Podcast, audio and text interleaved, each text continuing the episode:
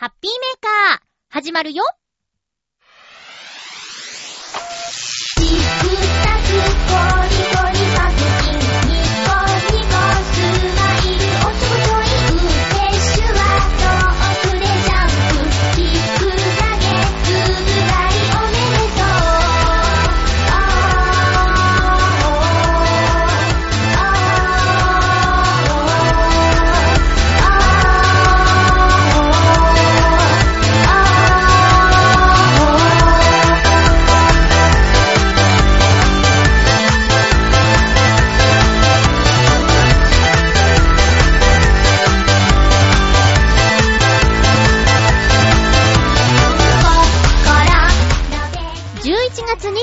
日、まゆっちょのハッピーメーカー。この番組は、ハッピーな時間を一緒に過ごしましょうというコンセプトのもと、ちょわへよ .com のサポートでお届けしております。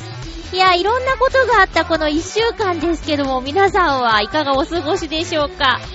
いろいろ、本当にいろいろありましたね。今日も1時間で収まるのか、収めます。最後まで1時間、よろしくお願いします。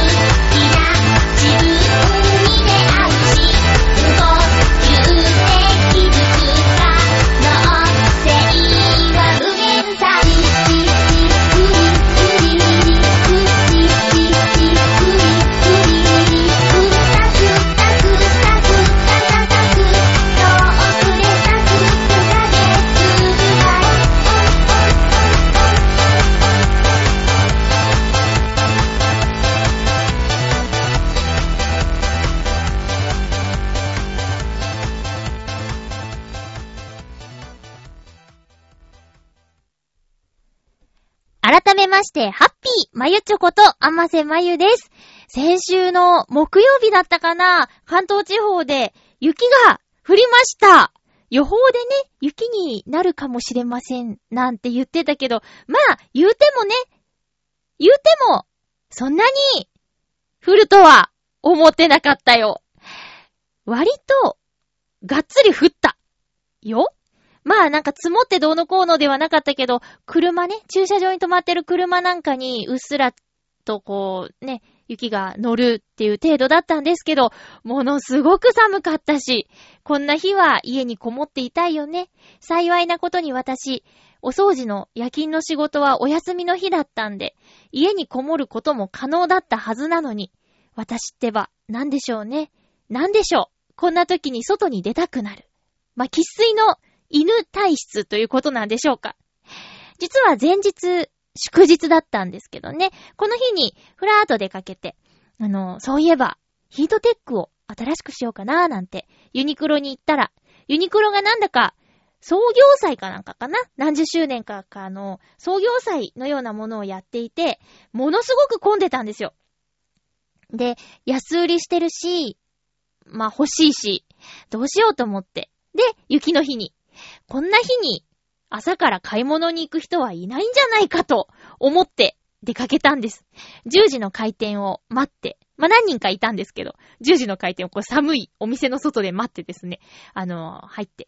で、ちょっと裾上げしたいパンツをね、ズボンです。パンツ、ズボンです。をね、買って、とりあえずレジに持ってって、裾上げの時間をこう指定されて、で、その間にヒートテックをカゴに入れて持っていこうと思ったら、あれよあれよという間にレジに行列ができて、まあ前日の祝日ほどじゃなかったんですけど、考えることはみんな一緒だなと思ったのが、レジで後ろに並んでたおばちゃんが、こんな日にみんなよく来るわねって言ってて。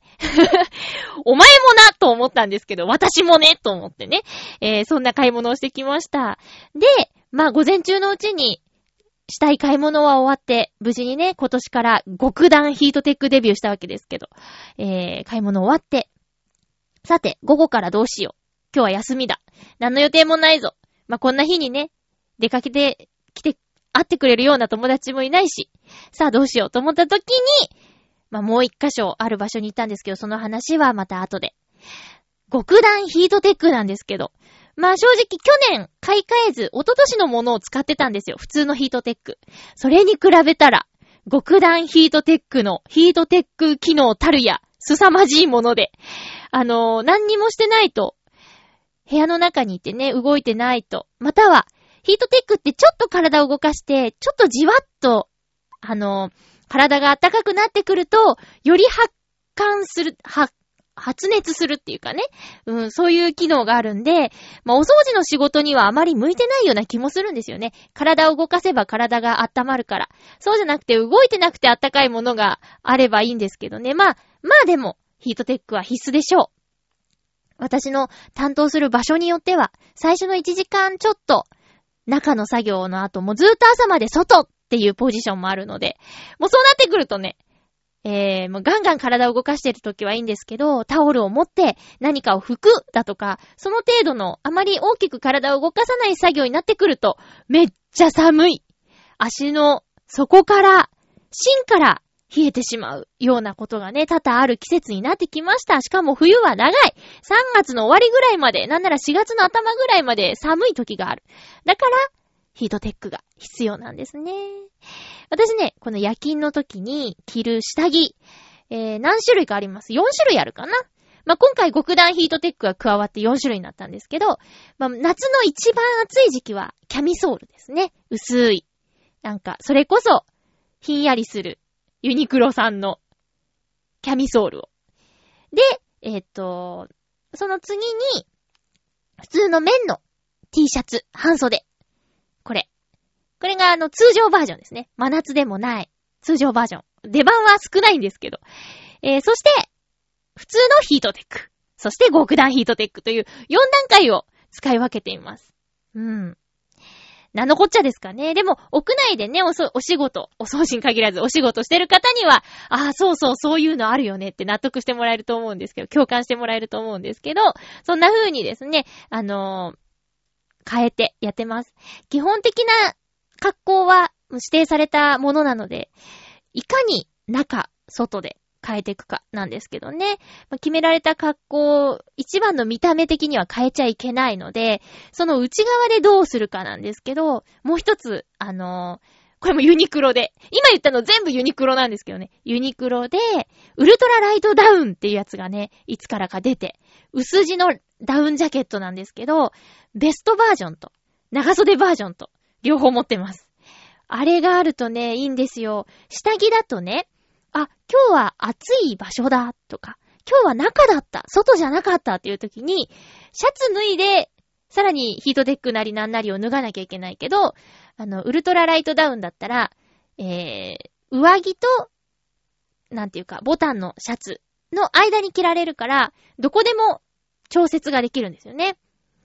ボタンのシャツの下のヒートテックとかだと、まあ、トイレとかどっかに行って、こそこそとお着替えしなきゃいけないからさ。そのダウンジャケットだと、ありがたい。うん。ただもう静電気がすごい。腕とかにつける静電気除去のやつって効果あるんですかね？まだ持ってないんですけどね。もし効果あるなら両腕につけたいぐらいです。私電気すごい発するんで、ピカチュウ並みに。ピカチュウ、並みじゃないけどね。あのー、ちょっとこう、レジとかで手が触れたりするとバチンってなるから、ここごめんなさいってなったり、受け取るときに恐る恐る出すから、相手も恐る恐るやって、結果バチンってなったりね、しちゃうんですよ。だから、静電気除去ブレスレットがもし、効くんであれば、あれはね、使いたいなと思ってます。あ、なんか話があっちゃこっちゃしちゃったけど、雪が降りましたね。皆さんの地域ではどれくらい降りましたか？関東です。あんなに降ったからもう今年はどうなんでしょう ?2 年間大雪は降ってないですけどね、3年前、あのー、毎週のようにというか、2週連続で積もる雪が降ったけど、あの悪夢再びなんでしょうか？今年はどうなるんでしょうか？皆さん雪降ってほしいですか？降ってほしい人ってあんまりいないか。スキー場経営者さんぐらいですかね。普通にサラリーマンをやっていたり、電車通勤通学している人にとっては、雪降ってほしいなんてことはなかなか思わないよね。ものすごく降って電車が止まっちゃって、お休みになるぐらい降ってほしいっていう人はいるかもしれないけど、でもなかなかそんなことにはならないだろうし、休んだら休んだ分だけ後で大変になるでしょ？だからね、あんまり望む人はいないよね。何にもない休みなら、部屋からね、景色を見たりとか、そういう楽しみはあるだろうけど、なんだかんだで、悪い影響の方が多いかな。危ないしね。こないだね、あのー搬入搬出のアルバイトっていうね、イベント関係のアルバイトなんですけど、それにちょっと同行させてもらったんですよ。車運転して、あの、回収するものを受け取って、えー指定された場所まで届けるっていう、まあ音響関係の機材だったんですけど、それを運ぶために埼玉のとある地域まで出かけてって。んで、イベント終了後に回収して運ぶっていうやつがあったんですけどね。あのー雨降ってきて。で、運転してる子も普段そんなにしょっちゅう運転するような子じゃなくて、地元いた頃は毎日乗ってたけど、関東出てきてからは全然もうなんかある時だけっていうような子が運転しててね。で、道がさ、夜の道で雨が降ってるとこんなに怖いのかっていうのをね、体感したんですよ。雨の水が反射してなのかな？なんか床が光って、道路が光って、あの、特に都内、4車線、5車線ってある道だと、あの、通常、晴れてる日だったらね、晴れてる昼間だったら、白いラインが見えると思うんですけど、それがね、夜の雨が降ってると、全然見えなくて、で、前を走る車のタイヤの走ったラインなのか、あの、区切りの、その、5車線、4車線の区切りの線なのかが見分けがつかなくて、ほんと怖いなと思って。で、予定よりも、あの、遅くなっちゃったんでね。私、その日夜勤行かなきゃいけなかったから、帰り車で寝てないよーってね、言ってくれたの、友達が。そしたらね、あの、怖くて。眠いはずなのに、怖くて、眠れなくて。結局そのまま、私が、あ、もうちょっと、もうちょっと右じゃないかな、とか。なんかもうちょっと、あの、左、左に寄った方がいいんじゃないとか。なんか後ろから迫ってきたよとか。もう運転手さんにとってはうるさい助手席の人になってたけど、でも本人もなんか怖がって、あの、シートに背中、背中をつけないで運転してた。ハンドルの方にぐーっと前に体を寄せて、あの、一生懸命その線を見極めようとしてたから、相当疲れたと思うよ、運転してた子がね。うーん。危ないから、車はね、日頃運転する方気をつけてくださいね。バスでの移動っていうのは結構あるんですけど、まあ、東京都内を乗用車で移動することって、もうほぼないに等しいから、私それでね、あの、ドライブっていうか車好きだし、ちょっとついていきたいみたいな感じで行ったんだけど、でもね、怖かった。怖かったです。すごく。まあ、その子の運転技術がどうとかって言うんじゃなくて、その子ね、あの、すごく安全運転で、運転上手な子だし、車庫入れとかね、重列駐車も一発で決めるような、あの、普段慎重な子だから、慎重な子だからこそ、その日はね、怖かったんだと思うよ。うん。っていうことで、そのイベント会場がね、とあるショッピングセンター、ショッピングモールっていうのかな？うん。だったんですけど、あの、皆さん、ブラックフライデーって知ってる？なんか、その日は日曜日だったのに、ブラックフライデーってね、セールみたいな感じで看板というかポスターがいっぱい貼ってあって、まあ、仕事の後、飲食店行ったら、ラーメンが普段850円のところ500円ブラックフライデーって書いてあって、ブラックフライデーってよくわかんないけど、なんか、ありがとうございますって感じだったの。で、さっきちょろっとね、あの、検索してみました。ブラックフライデーってなんだろうと思って。そしたら、うん、まあ、軽く言うと、簡単に言うと、ブラックフライデーは、アメリカの、アメリカで、感謝祭、かっこ11月の第4木曜日の翌日の金曜日のことを指し、1年の中で最も買い物が行われるクリスマス商戦、ホリデーセールの開始の日です。っていう、これウィキペディアかな？なんですけど、うん。アメリカで感謝祭の翌日の金曜日ってさ、これ読んでるね、ますますわかんなくて、じゃあ日本で感謝祭あるのかっっていうね。感謝祭もないのに、ブラックフライデーだけやるって。しかも、ブラックフライデーって金曜日なんでしょ？で、金、土、日の3日間ブラックフライデー開催ってさ、いや、フライデーはいいけど、土曜と日曜は？って。で、ブラックフライデーは、ホリデーセールの開始の日なんでしょ？だったら金曜日は、金曜日だけがブラックフライデーでいいのに、金、土、日、ブラックフライデーっって書いてあってさ。じゃあその金、土、日以降の月曜日からは、ホリデー商戦はやらないのかと。いうことになりますよね。なんか、なんかちょっといろいろ突っ込みたいと思っちゃいました。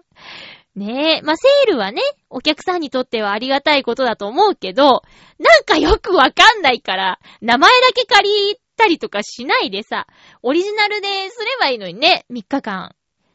ねえ。いや、ブラックフライデー。なぜブラックなのかと。感謝祭もなんか、いい響きっていうか、感謝みたいなね。まあ、キリスト教的なうんぬんもあるんだろうけど、な、なんか感謝っていうポジティブな音なのに、ブラックフライデーって、ダークに一気になるのはなぜかと。ねちょっと無知、無知でね、は？まゆちょそんなことも知らないの？って突っか、突っ込まれてるかもしれないけど、そうだよねっていう人も何人かいると信じて、ちょっとこの話題してみました。とにかく、この影響で、めちゃくちゃそのイベント会場混んでて、帰りも大渋滞で、大変なことになっちゃいましたけどね、雨も降ってたし。皆さんも、あの出かけた人いるかな？セールとか、恩恵に預かった人いるかな？ということで、コーナー行きましょう。ハッピートーク。はい、ハッピートーク、今日のテーマは、あなたの趣味は何ですか？ということで、お便りをいただいております。ありがとうございます。ご紹介していきますね。今日は普通歌もね、結構あったりして、えー、メールを続々と紹介していきたいと思います。まずは、ハッピーネーム、シフシフさん。お久しぶりですね。シフシフさん、ありがとうございます。まゆっちょハッピー、ハッピー、シフシフです。どうも。テーマトークは趣味ですね。はい。私は、障害者で片腕しか使えない人なので、昔はパソコンの自作とかやってたんですが、しかし、実は今でもやっているのです。そう。片手片足でパソコンを組み立てるのです。ケースファンを取り付けるときは、右足をケースに突っ込んで、ファンを押さえて、外からドライバーでネジを押し込みます。この姿はみっともなくて、他には見せられません。あとはそうですね、片手で作曲の真似事をしていますね。片手でプロプログラミングしてゲーム作ったりして、あ、これは片手関係ないわ。気づいた。私もそう思ったよ。片手関係ないと思う。えーそのゲーム作りですが、今は停滞しています。前作のエンジン部分を強化しようとしたのですが、色をにじませるアルファブレンドとか、疑似ラスタースクロールとか、調子に乗って機能をいろいろと付け加えているうちに、何か途方もなく巨大な仕様になってしまいました。もう何言ってるか 全然わかりません。そして、一番致命的だったのは、どうせならスピードも上げようと、CPU の拡張命令に手を出してしまったのです。高級言語で書けば簡単にできるものをアセンブラで組むという暴挙に出たのです。もうすごい専門すぎてわかんないや。さらに古いものを捨てられない私は SSE と SSE2 の両方でコードを書く面倒臭さ。今時 SSE までしか使えないパソコンなんてほとんどないのに、全く無駄なことばかり。まあ、仕事だったら絶対にやらないでしょうね。でも好きだから、趣味だから、いつ完成するかなんて考えず、のんびりやるんです。それではまた。ということで、ありがとうございます。もう趣味の極みですね。好きだからっていうね。私にはさっぱりわからないです。なんかシフシフさんね、あの、ご自身が片手だとかいうことをおっしゃるけど、両手だってできないですよ、私。全然わかんないもん。だからそれ本当は自分でも言ってたけど、関係ないですよね。うん。で、趣味だからさ、別に人に見せようとしてやるんじゃないだから、その、組み立ててる時の格好が他人に見せられないとかもか全然関係ないよね。だってそれをやってることが楽しくて満たされるんだったらさ、どんな格好でだってやるだろうし。あのー、この間ね、なんか、僕らの時代っていう番組で、あの、僕らの時代っていう番組は日曜日の朝早くにね、3人集まって、トークをするっていう、まあ、ゆるいけど深い番組なんですよ。で、いつも、ただ、友達3人っていうのもあるんだけど、えー、何か共通、スポーツ選手を夫に持つフリーアナウンサー3人とか、まあ、なんかとにかく3人集めてるの。で、最新かな？か前回の放送が、あの、薄毛っていう共通点で集まった人たちでね、えっ、と、トレンディエンジェルの斉藤さん、あと、元冬木さん、あと、のんちゃん。ってなんだっけ？芸人ののんちゃん。あと、あれ？もう一人誰だっけな？その日はね、その日は4人、4人いたの。元冬木さんがレジェンドとして呼ばれてて。一人忘れちゃった。なんかさ、全部で何人っていう物事をあげるときに、一つ出てこなかったり、一人出てこなかったりするよね。って言い訳なんですけど、まあ、とにかくその時に、あの、薄毛っていうことを、最初ね、気がついた時、すごくショックだったんだって。年齢もね、20代とかで、特にトレンディエンジェルの斉藤さんは、まあ、営業か何かお仕事のストレスかなんかで、あの、急にね、こう薄毛になっちゃったって。で、わ、俺、どうし、どうしちゃったんだろうって、最初ショックだったんだけど、あの、一週間ぐらいで吹っ切れて、そんな俺も好きって思って。で、俺ってかっこいいじゃんって自分で自分のことをね、認めてあげたっていう話。で、それに、こう、乗っかって、元冬木さんが、まあ、変な話なんですけどって前置きをしてね、あの、音竹さん、まあ、最近ね、テレビ復帰して、まあ、なんか、話題になってますけど、音竹さんと、あの、食事をしたことがあるんだ、って。で、まあ、なんていうかな。こうね、五体満足じゃないっていうことで、手と足が、まあね、ないっていう状態でね、こう、他の人から見たらなんて大変なんだろうって思っちゃう。けど、本人が全く気にしてないって。それをハンデとも何も思ってなくて、生き生きと普通にしているって。だから、かわいそうって思わせてるのは、本人で、本人が何ともないって振る舞えば、周りの人も何でもない。同じ、まあ、例えば同世代だとか、そういう共通認識で接することができるんだよねっ。だから俺たちは、薄毛をネタにしてるけど、気にしてないよみたいな話をしてたよ。だから、七星さんじゃなくて、ごめん、シフシフさんが、シフシフさんがね、こんな風にね、お便りくれてさ、なんか、片手、片手とかって言うけど、本人がね、こうやって、俺は趣味が、こうで、こんなすごいことができるんだぞって言ってるってことは、すげえなって私思うし、その、パソコンを組み立てるってことがすごいなって思うし、それがたとえ、あの、片手だとしても、両手だとしても、どっちみちすごいことですよ。うん。なんなら、じゃあ、片手でそれをやってるって、もうすごい、すごいことだよなって思ったんですよね。だから、シフシフさんは、メールとかで自分のことを、障害者ですとかって、言うことないよ。もうだって、この番組のリスナーさんは、シフシフさんからのメールで、もう知ってるし。うん。ね。まあ、言っちゃダメって言ってるんじゃないよ。わざわざ言って、その、いちいち自分でね、それを認識するような書き方をしなくてもいいんじゃないかなーって思ってます。はい。すごい。すごいね。できないもん、私。作曲も。うん。それはね、ほんと関係ないですよ。自分で言ってたけど。ねえ。いやー、すごいなー。趣味ってそういうもんなんだろうねって、1通目のメールで結論みたいなことになっちゃってるけど、あのー、どれだけそれが好きか、どれだけ夢中になれるか、すごく大変だけど、やっちゃうんだもん好きだからみたいなのが、醍醐味っていうかね、いいなって思いました。シフシフさんちょっと長くなっちゃったけどごめんなさい。メールありがとうございました。かっこいいな続きましては、ハッピーネーム、七星さん。ありがとうございます。まゆっちょハッピー。ハッピー？趣味と言ったら読書になるんですかね漫画とかも入りますが、ここ最近は剣豪物や江戸時代の文化についてのものを読んでいます。まゆっちょは何か読まれてますか？それでは、ということで、ありがとうございます。七星さんありがとうございます。趣味読書。いいね。しかもこの、今読んでるもの、歴史。歴史に触れるもの。うーん。勉強になるね。私は、そうですね。全然読んでないですね。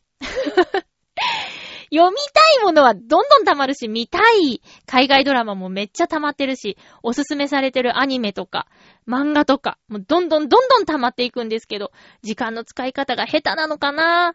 おかしいなぁ。人よりも起きてるはずなんですけどね、何やってんだろうなまあ、そうですね。うんとね、ずっとずっともう2年越しぐらいで、えー、バーティミアスっていう小説は読みたいなと思って、あの、読んでは時間が空いて、読んでは時間が空いてするから、時間が空いた分ちょっと覚えてないから、元に戻って頭から読んでってやってると、全然進まないの。イメージとしては、ハリーポッターシリーズのような分厚さの本が、えー、3巻でひとまとめ。で、追加で3巻。だから合計6巻あるのかな？バーティミアス。ファンタジー小説で、その作者は、書いた当時、まだ10代だったっていう、映画化もしようとしたけど、なんだか断念されちゃった、みたいな話でね。うん。バーティミアスをね、こう読まなきゃ、読まなきゃと思って。もしね、興味がある人、図書館に行ったらあると思うんで、バーティミアス読んでみてください。なんか、面白いんですよ。その、注釈っていうのかなうーん、悪魔？と魔法使いの少年が出てくるんだけど、悪魔が、うんと、まあ、バーティミアスがね、何か喋るんだけど、補足みたいな。いや、実はこの時の俺はっていうのが、一番下の段に線が引いてあって、そこにね、書いてあるの。だから、本文とバーティミアスの心っていうのが、両方書いてあって、まあ、他にもね、そういう本あるかもしれないけど、ちょっとね、斬新って私は感じたよ。うん。バーティミアス上中下巻。ぜひ。で、さらに、外伝なのか追加なのかで上中下巻とあるので、えー、秋の夜長っていつだったんだよって思うんですけど、このね、寒い季節、外に行くのが嫌だな、こもって本読みたいなっていう人はぜひ、バーティミアス読んでみてください。七星さん、ありがとうございました。読んでますか？じゃなくて、読みたい本の話になっちゃいましたね。続きましては、テーマにいただいたのが、えー、ハッピーネーム、コージーアットワークさん、ありがとうございます。手の具合は大丈夫ですか？まゆちょハッピー、ハッピー？趣味ですか？私は無趣味な人間なのであまり語ることがありません。活字、音楽、映画、演劇はただの中毒で定期的に補充しないと禁断症状が出てしまいます。写真撮影は目と記憶の補助機能で止められません。明治初期の日本人留学生に関する調査はただの好奇心です。自転車は取り外しのできる体のパーツなだけです。こうしてみると本当に私にはこれといった趣味がありません。どうしたもんでしょうでは、ということでありがとうございます。まあね、なんかあった時にどう捉えるかっていうのは人それぞれなんですけどね。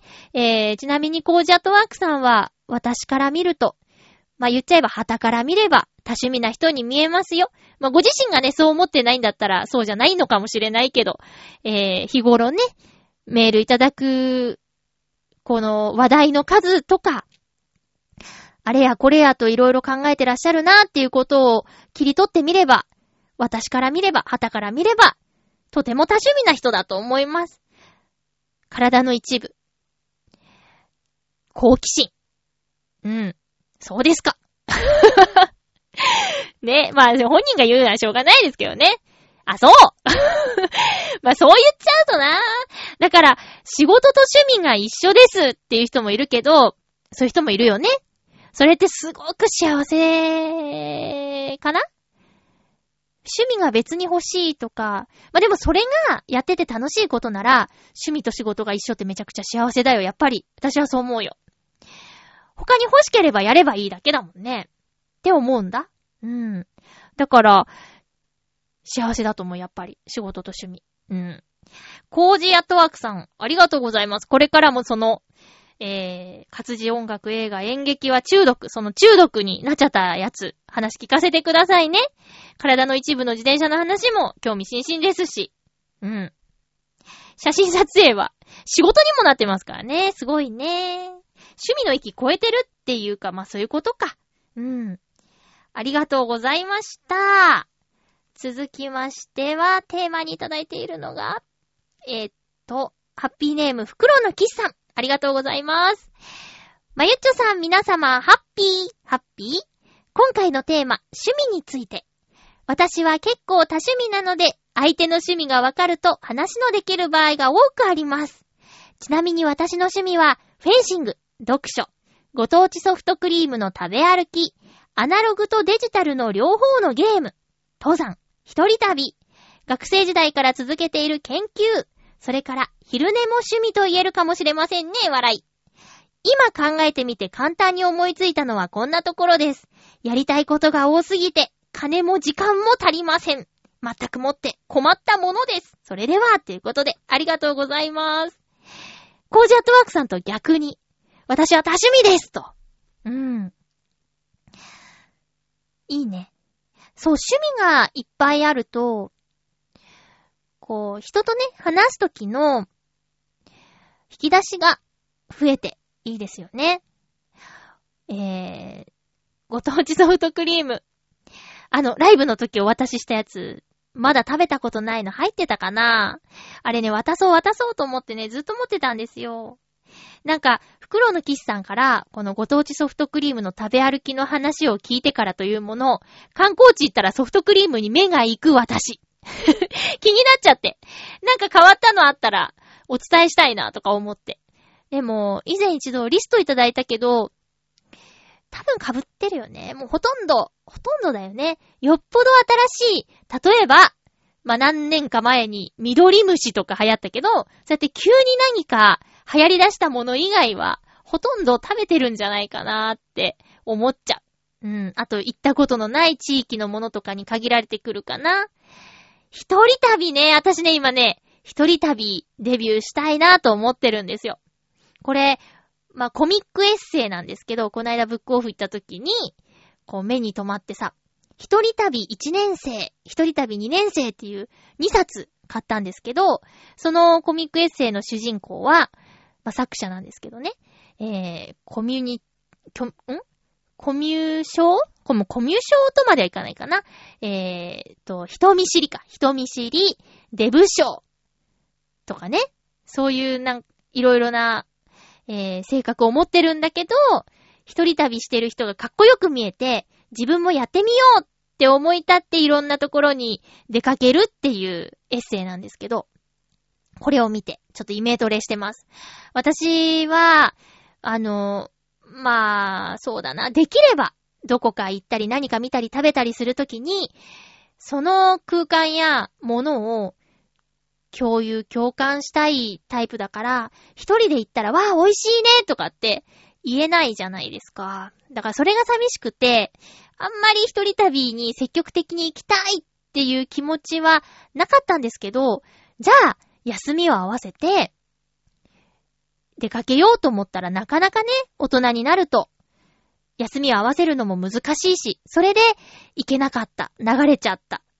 行きたいと思ってたのにまだ行けてない場所っていうのが結構あって、それってもったいないんじゃないかなって思ってるのと、私の友人が、もうバイク乗りなんですけどね。この番組でもちょこちょこ言うけど、一人でどんどんいろんなとこ行くんですよ。こないだなんて、まあ、千葉に住んでるんですけど、出雲まで行ってきたみたい。で、四国も行ってうどん食べてきたとか、かっこいいなぁと思って。もうフットワーク軽いですけどね、バイクで一人でビューンって行けるから。まあ、ほんとかっこいいなって。で、その子が私の行きたいあち村に2回も行ってて、素敵って。で、なかなかね、彼と、あの、おしゃべりする時間が今んとこ持ててないんだけど、彼とお茶をしたら、すごいいろんな話聞けるんだろうなって思ったら、早く会いたいしね。うん。だから私も、あのー、一人旅行ってきたんだって言って、話ができるのも楽しいだろうし、まあ、何よりも、このままじゃ、誰かとスケジュールを合わせないといけないようじゃ、いけないまま生涯を終えてしまう可能性もあるので、そんなのもったいないだろうと。いうことでね、一人旅行きたいんですけど、袋のキスさん、一人旅趣味なんですね。すごいなぁ。ちなみに私は、趣味と言えるものがね、あのー、ないんですよ。どっちかというと、コージアトワークさんに近いかな。もしかしたら、他の人から見れば、え、それ趣味じゃないの？って言われることもあるかなって思うんですけど、うーん。パッとね、出てこないんですよね。こう、語れるぐらいのもの？うん。共通の話題っていう意味では、まあ、ディズニーが好きっていうことでね、ディズニーランドに行ったり、ディズニーシーに行ったり、ディズニーの映画見たりっていうのは、するっちゃするけど、私より詳しい人いっぱいいるし、なんか、こう、趣味ですって、こう、極めてますみたいな、今頑張ってますって言えるようなことが、うーん、ないんだよね。北へのさ、すおみちゃんのエピソードでさ、あの、プロのスケート選手目指してたけど、怪我して、ちょっとスランプで、って怪我は治ってるんだけど、精神的に滑れなくてっていう時に、主人公が、趣味として、スケート始めてみたらって、もう一回滑ってみたらっていうシーンがあるんですよ。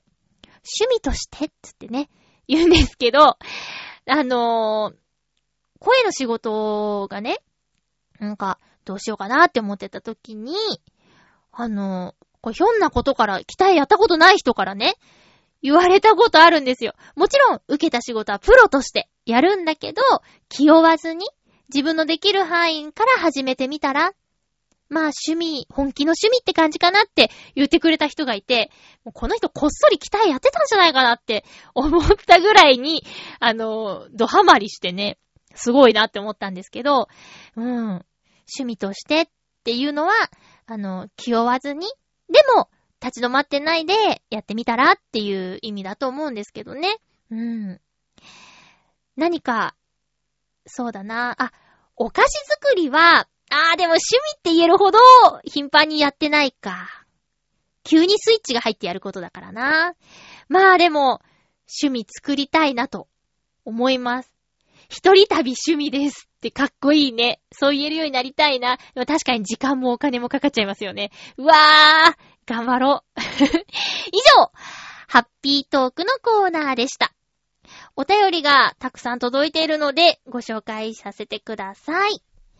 えー、ハッピーネーム、ミンチさんありがとうございます。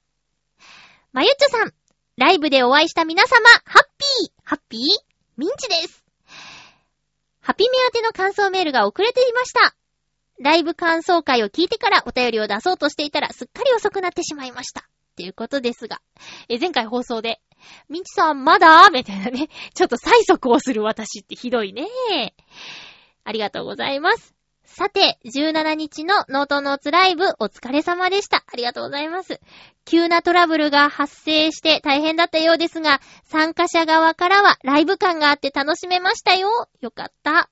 当日は慌てているマユッチョとマイペースでどっしり構えているりょうたさんの対比が面白かったです。笑い。そうなんですよね。お二人でちょうどいい感じのユニットになってきていいですね。本番はしっかり決めるまゆっちょも素敵でした。わーよかった。ありがとうございます。大場さんとのコラボセッションも普段だと聞けないサプライズですごく良かったです。普通の F のブルース。りょうたさんがものすごく楽しんでいらっしゃるように見えて、アーティストっていいなぁと思ったのでした。まゆちょもりょうたさんもお忙しいと思いますが、一ファンとしてはライブで曲が聴ける機会はやっぱり嬉しいので、次のライブも期待しています。それではまたお会いしましょうということで、ミンチさん、ありがとうございます。のとのつ復活後、解禁賞、続いておりますね。本当にありがとうございます。えー、りょうたくんのね、どっしりした感じ。あのー、なんだろうな。楽しかったみたい、やっぱり。まあ、こういう時にね、私の音楽人生の浅さっていうかね。まあ、しっかり勉強してないし、あのね、それが、如実に現れたのがね、リハーサルの時で。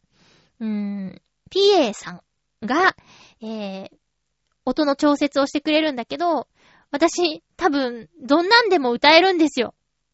それは何？あ、できるのよって言ってるんじゃなくて、そんなにね、まあ、あまりにもバランスが悪いとかだったらわかるんですけど、微妙なバランスとかまではわからなくって。だから、あの、ボーカルはどうですかって言われても、ん、はい、大丈夫ですって言っちゃうんだよね。でも、そうするとりょうたくんが、え、もうちょっとこうじゃないとかって言う、言うから、う、お、お任せしますって言って。今んとこ私問題ないです、みたいな感じでね、返すしかできなくて。張り合いないだろうな、PA さんも、と思ってね。もうちょっと、あの、上げてくださいとか、あの、下の音をどうのこうのとかね。言えたらかっこいいんですけど、でもわかんないのに、適当に言うのもかっこ悪いから、もうわかんないもんはわかんないって言っちゃおうと思ってさ。それは諦めじゃなくて、適材適所っていう、まあ、逃げか。逃げなのかなまあね、わかんないんですよ。あのー、トラブルを、えー、サプライズと言えば、ちょっと素敵に聞こえますね。捉え方次第だなって、本当に思います。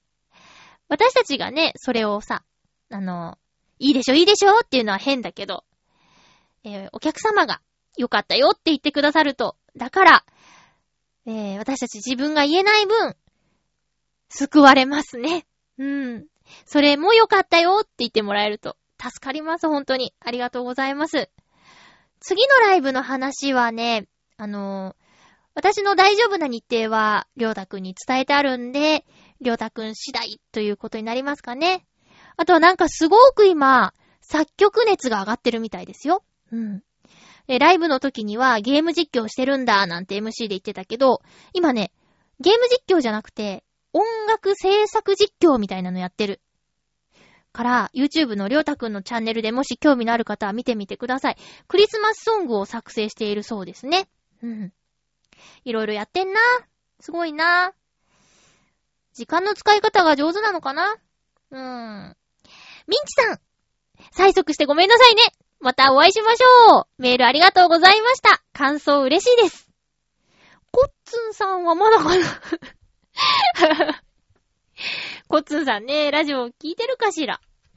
えー、続きましては、ハッピーネーム、サバのみそにさん、ありがとうございます。まゆちょさん、ハッピーです。ハッピーです。料理、始めましたよ。あ、すごい。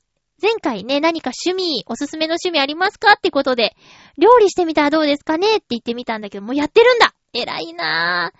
さて、先週は、組合のボランティア研修で、岩手県の釜石に行ってきましたよ。朝の5時くらいにゆらゆら揺れたのですが、震度3くらいの関東だったらよくある地震だったんですね。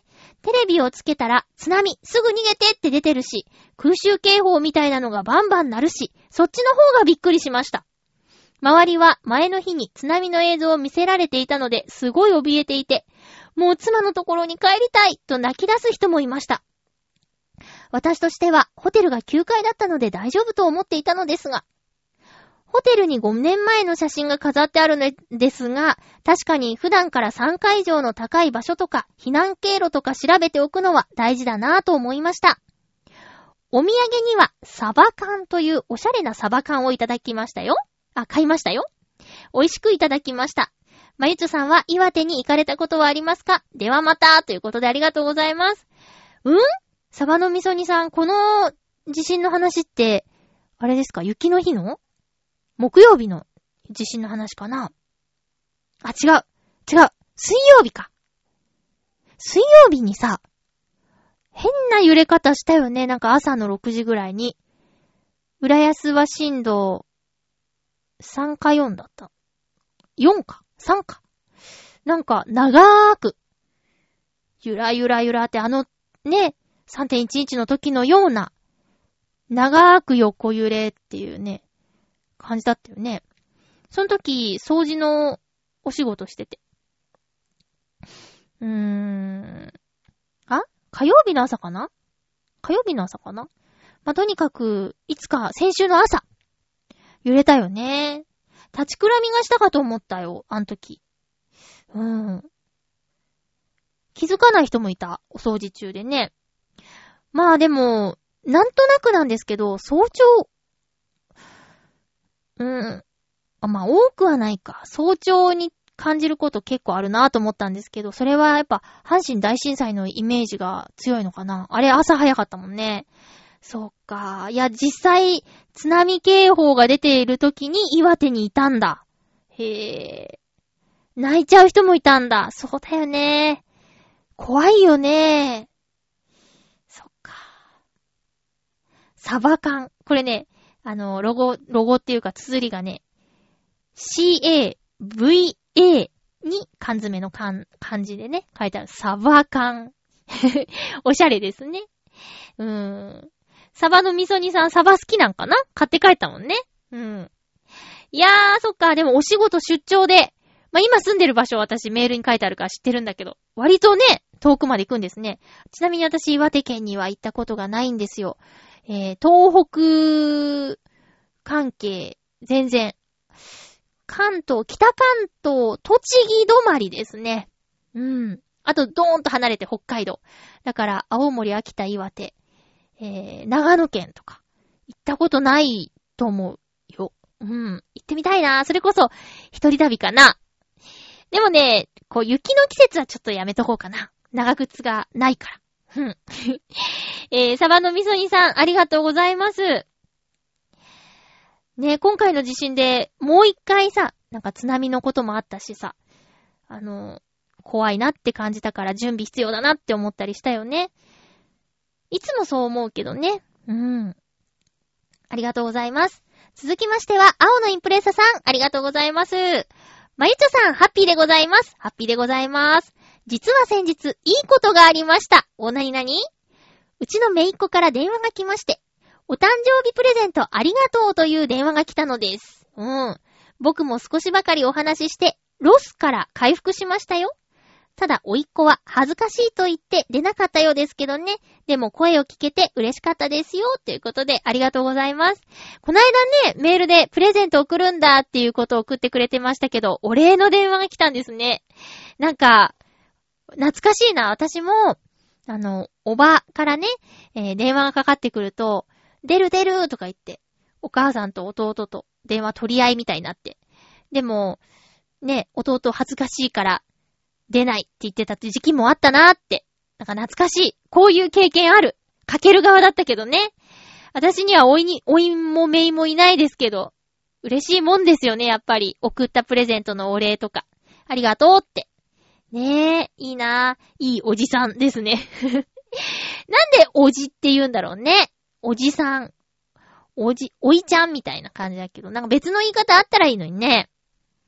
おじさんとかおばさんとかね。今やってるドラマでもうおばさんって言わないでっていうセリフがあったりしてね。逃げるは恥だが役に立つの中でね。とても、あのー、ね、年齢設定から見た目とギャップがすごいゆりちゃんなんですけども。ドラマ見てない人にはキョトンですけどね。逃げるは恥だが役に立つ。めっちゃハマってます。イタジラのヨシオンさんもハマってるって言ってましたけど、すごい面白いよ。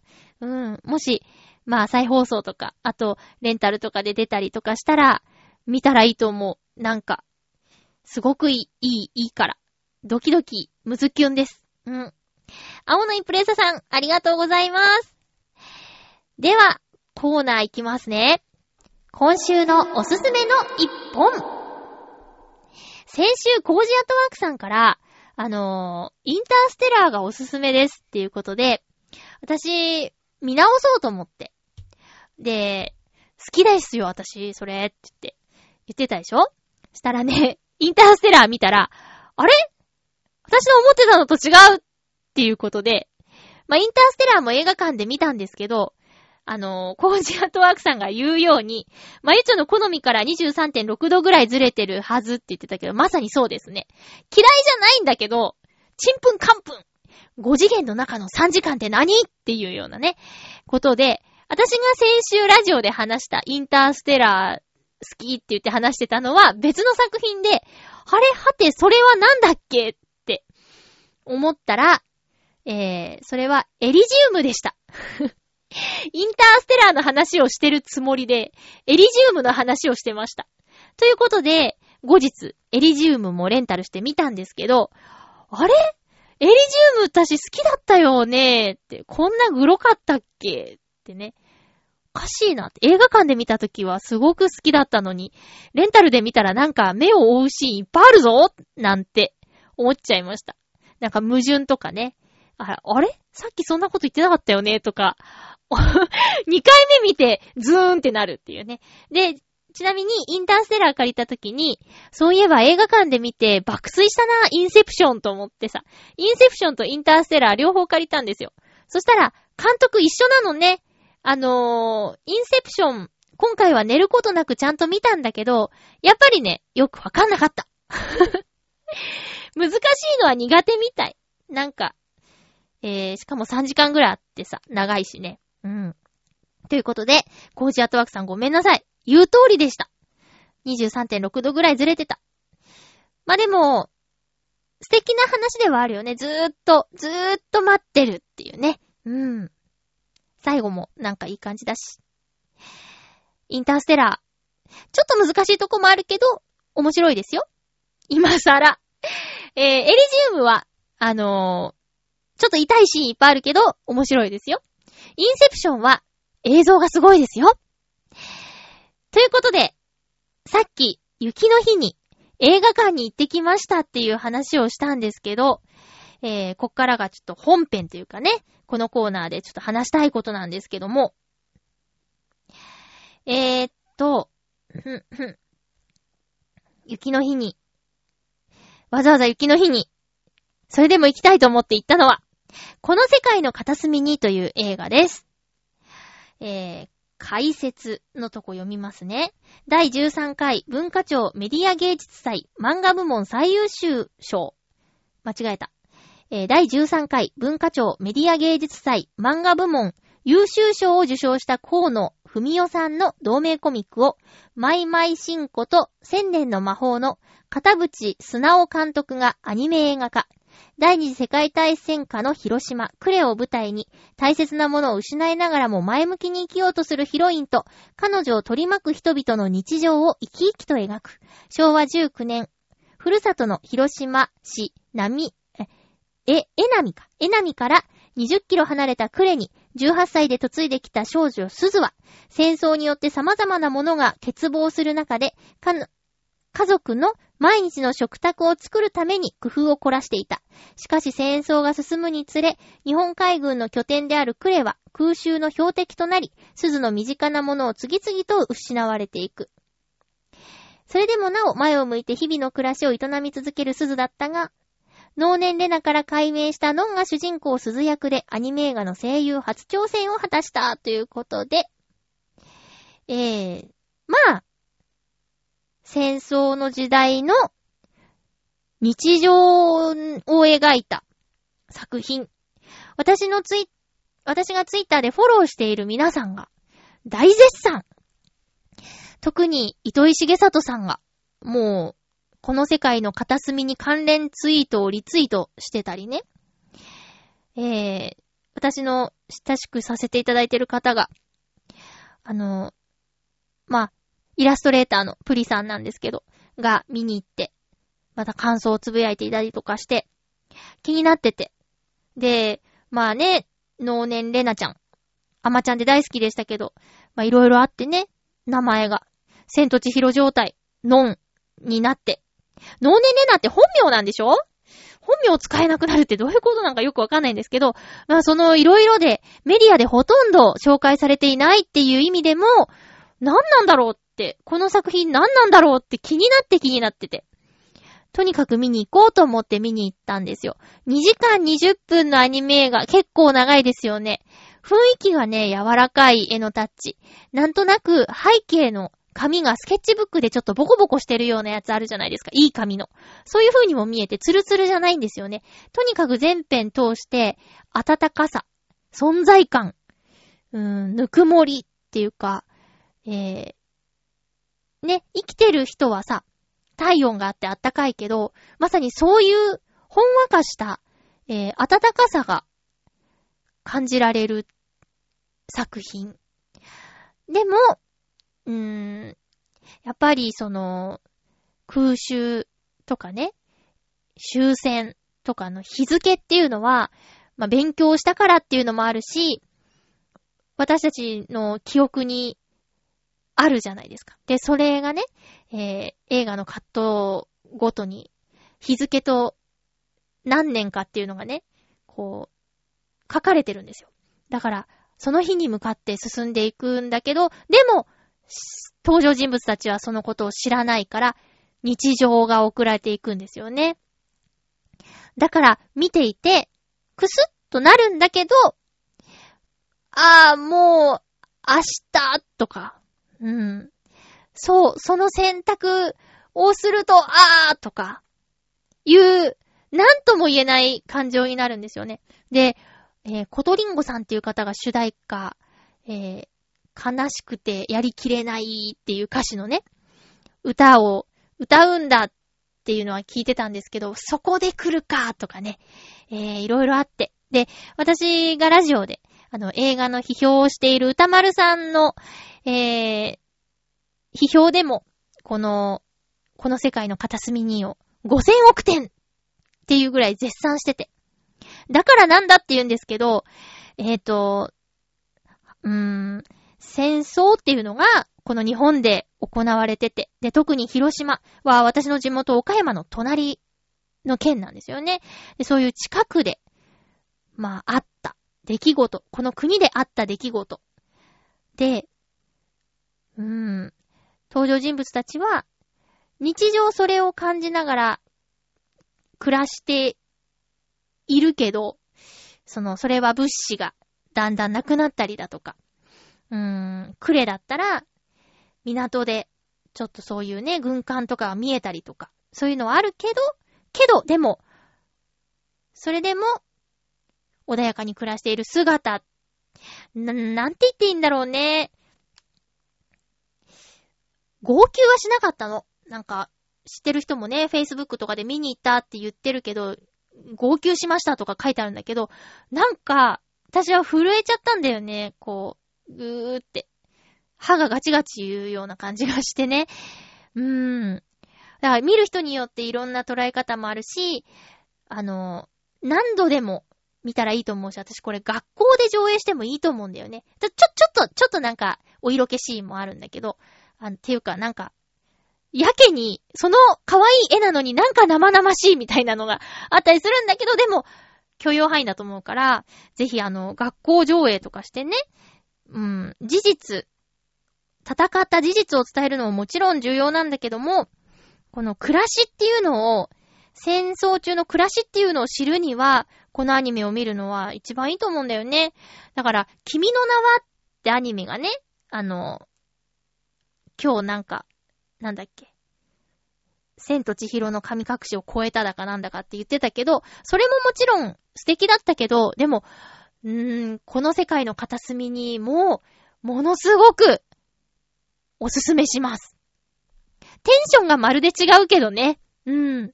でもね、家でなんかしながら見ちゃダメだと思う。これは映画館で、もうその、すずさん、主人公すずさんの表情。これは表情がまたいいんだ。癒しって言ったらあれだけども、うちはぼーっとしとるけんっていうセリフが結構あるの。なんだろうな魅力的。うん。これはね、一度見てほしいんですよ。捉え方は人それぞれだと思うんですけど、私は見てよかったなって本当に思う映画。この世界の片隅にのお話でした。うまく伝えられなくて申し訳ないね。えー次回は12月6日の放送、12月4日に収録する予定です。えー12月の最初の週の定番のテーマなんですけども、えー今年中にやっておきたいことということでお便りをお待ちしております。その他、ふつおたなどなども楽しみに待っておりますよ。お送りしてきましたハッピーメーカー、そろそろお別れのお時間です。お相手は、まゆちょこと、あませまゆでした。寒いけど風邪ひかないようにね、また来週、ハッピーな時間を一緒に過ごしましょう。ハッピー